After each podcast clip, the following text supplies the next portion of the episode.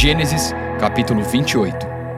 Então Isaac chamou Jacó, deu-lhe sua bênção e lhe ordenou: Não se case com mulher cananeia. Vá a Padã Arã, a casa de Betuel, seu vô materno, e case-se com uma das filhas de Labão, irmão de sua mãe. Que o Deus Todo-Poderoso o abençoe, faça-o prolífero e multiplique os seus descendentes, para que você se torne uma comunidade de povos. Que ele dê a você e a seus descendentes a bênção de Abraão, para que você tome posse da terra na qual vive como estrangeiro, a terra dada por Deus a Abraão. Então Isaac despediu Jacó e este foi a Padã Arã, a Labão, filho do arameu Betuel, irmão de Rebeca, mãe de Jacó e Esaú. Esaú viu que Isaac havia abençoado a Jacó e o havia mandado a Padã Arã, para escolher ali uma mulher e que, ao abençoá-lo, dera-lhe a ordem de não se casar com mulher cananeia.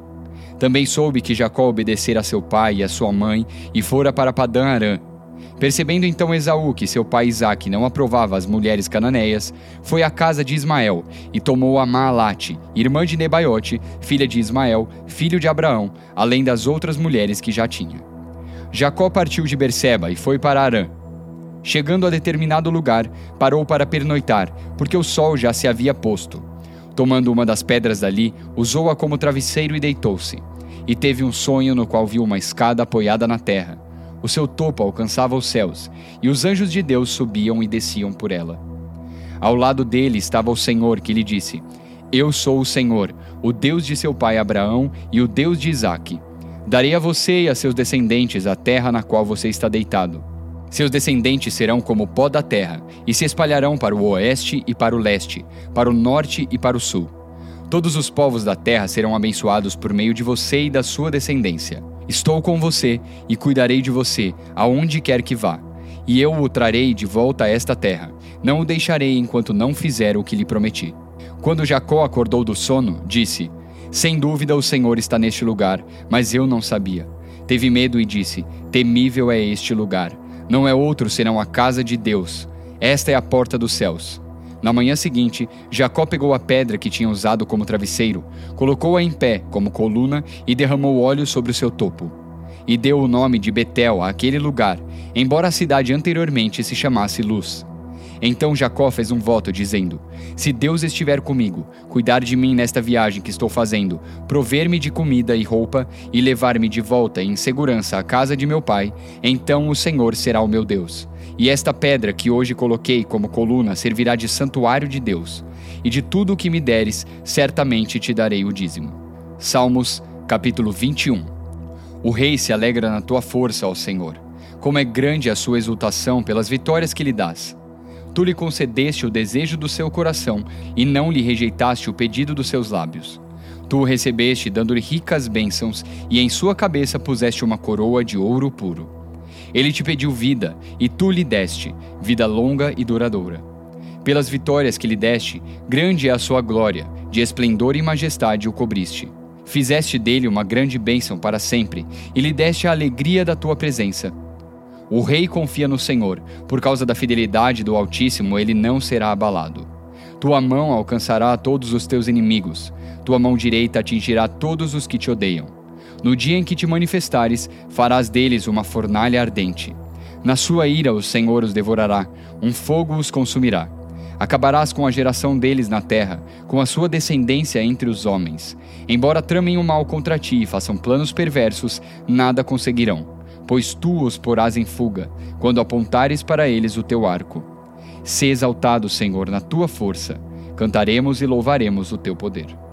Lucas capítulo 16 Jesus disse aos seus discípulos: O administrador de um homem rico foi acusado de estar desperdiçando seus bens. Então ele o chamou e lhe perguntou: Que é isso que estou ouvindo a seu respeito? Preste contas da sua administração, porque você não pode continuar sendo o administrador.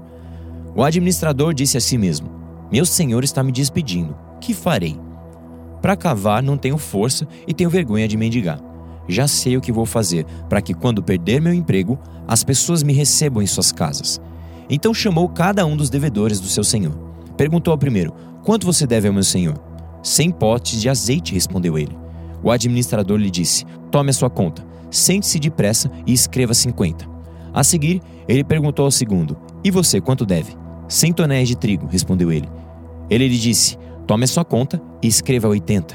o Senhor elogiou o administrador desonesto, porque agiu astutamente. Pois os filhos deste mundo são mais astutos no trato uns com os outros do que os filhos da luz. Por isso eu digo: usem a riqueza deste mundo ímpio para ganhar amigos, de forma que quando ela acabar, estes os recebam nas moradas eternas. Quem é fiel no pouco, também é fiel no muito, e quem é desonesto no pouco, também é desonesto no muito. Assim, se vocês não forem dignos de confiança em lidar com as riquezas deste mundo ímpio, quem confiará as verdadeiras riquezas a vocês? E se vocês não forem dignos de confiança em relação ao que é dos outros, quem lhes dará o que é de vocês? Nenhum servo pode servir a dois senhores, pois odiará a um e amará outro, ou se dedicará a um e desprezará outro. Vocês não podem servir a Deus e ao dinheiro. Os fariseus que amavam o dinheiro ouviam tudo isso e zombavam de Jesus. Ele lhes disse: Vocês são os que se justificam a si mesmos aos olhos dos homens, mas Deus conhece o coração de vocês. Aquilo que tem muito valor entre os homens é detestável aos olhos de Deus. A lei e os profetas profetizaram até João. Desse tempo em diante, estão sendo pregadas as boas novas do reino de Deus e todos tentam forçar sua entrada nele. É mais fácil os céus e a terra desaparecerem do que cair da lei o menor traço. Quem se divorciar de sua mulher e se casar com outra mulher estará cometendo adultério, e o homem que se casar com uma mulher divorciada estará cometendo adultério. Havia um homem rico que se vestia de púrpura e de linho fino e vivia no luxo todos os dias.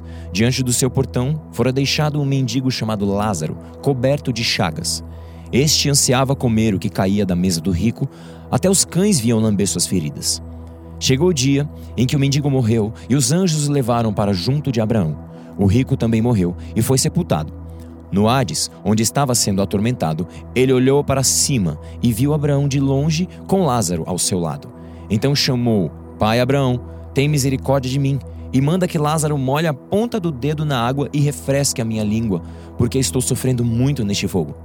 Mas Abraão respondeu: Filho, lembre-se de que durante a sua vida você recebeu coisas boas, enquanto que Lázaro recebeu coisas más. Agora, porém, ele está sendo consolado aqui e você está em sofrimento. E além disso, entre vocês e nós há um grande abismo, de forma que os que desejam passar do nosso lado para o seu ou do seu lado para o nosso não conseguem. Ele respondeu: Então eu te suplico, pai, manda Lázaro ir à casa de meu pai, pois tenho cinco irmãos. Deixa que ele os avise, a fim de que eles não venham também para este lugar de tormento. Abraão respondeu: Eles têm Moisés e os profetas, que os ouçam. Não, pai Abraão, disse ele. Mas se alguém dentre os mortos fosse até eles, eles se arrependeriam. Abraão respondeu: Se não ouvem a Moisés e aos profetas, tampouco se deixarão convencer, ainda que ressuscite alguém dentre os mortos. Olá, aqui é o pastor Tito. Vamos orar. Pai, muito obrigado pela tua presença, pela compreensão que nós temos da tua presença e também por participar das tuas promessas. Pai, muito obrigado porque o Senhor é soberano sobre todas as coisas e nesta hora eu quero pedir, dar-nos sabedoria para gerenciarmos os recursos que estão em nossas mãos e que tenhamos fidelidade no nosso coração, desde as pequenas coisas até as grandes. Muito obrigado, eu te agradeço em nome de Jesus. Amém.